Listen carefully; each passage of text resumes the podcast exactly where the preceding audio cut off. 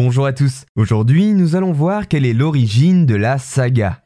Que ce soit à propos de séries télévisées qui se déclinent en milliers d'épisodes, de complexes histoires de famille qui se poursuivent sur plusieurs générations, ou encore plus concrètement des différents films Star Wars, on peut constater que la saga est particulièrement présente dans notre paysage artistique.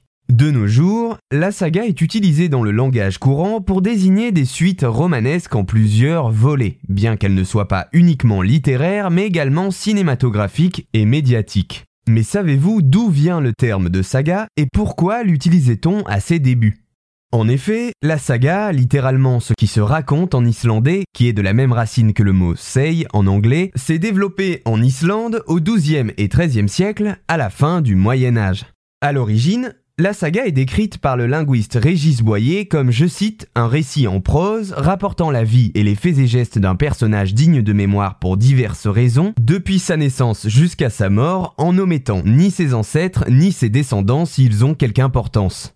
Dans le contenu d'une saga islandaise, on retrace l'histoire de folklore païen mêlé à une influence chrétienne. À côté de ce syncrétisme, la saga permet de témoigner des éléments de mœurs et de société de l'histoire viking.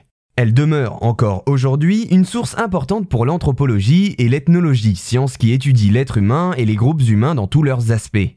Il existe au total cinq catégories de sagas, répertoriées par l'écrivain islandais Sigurur Nordal dans Nordic Culture, qui oscillent alors entre véritables témoignages et sources historiques qui flirtent parfois avec le récit de fiction. On retrouve ainsi les sagas royales qui traitent des rois danois, norvégiens et suédois, les sagas des Islandais qui se rapportent au haut fait d'un ancêtre d'une famille, ou bien encore les sagas des contemporains qui sont des narrations d'événements s'étant déroulés durant la vie de l'auteur. La quatrième catégorie de sagas regroupe les sagas des chevaliers qui quant à elles sont des adaptations assez libres des chansons de gestes françaises. Et enfin, dernière catégorie, celle des sagas légendaires, rassemblant des écrits qui s'attachent à donner plus de place aux mythes et aux merveilleux. La saga au Moyen Âge contenait déjà cette idée d'histoire à perpétuer qui connaît de nombreux épisodes et rebondissements, concept qui ne s'est pas détaché du mot dans son utilisation moderne.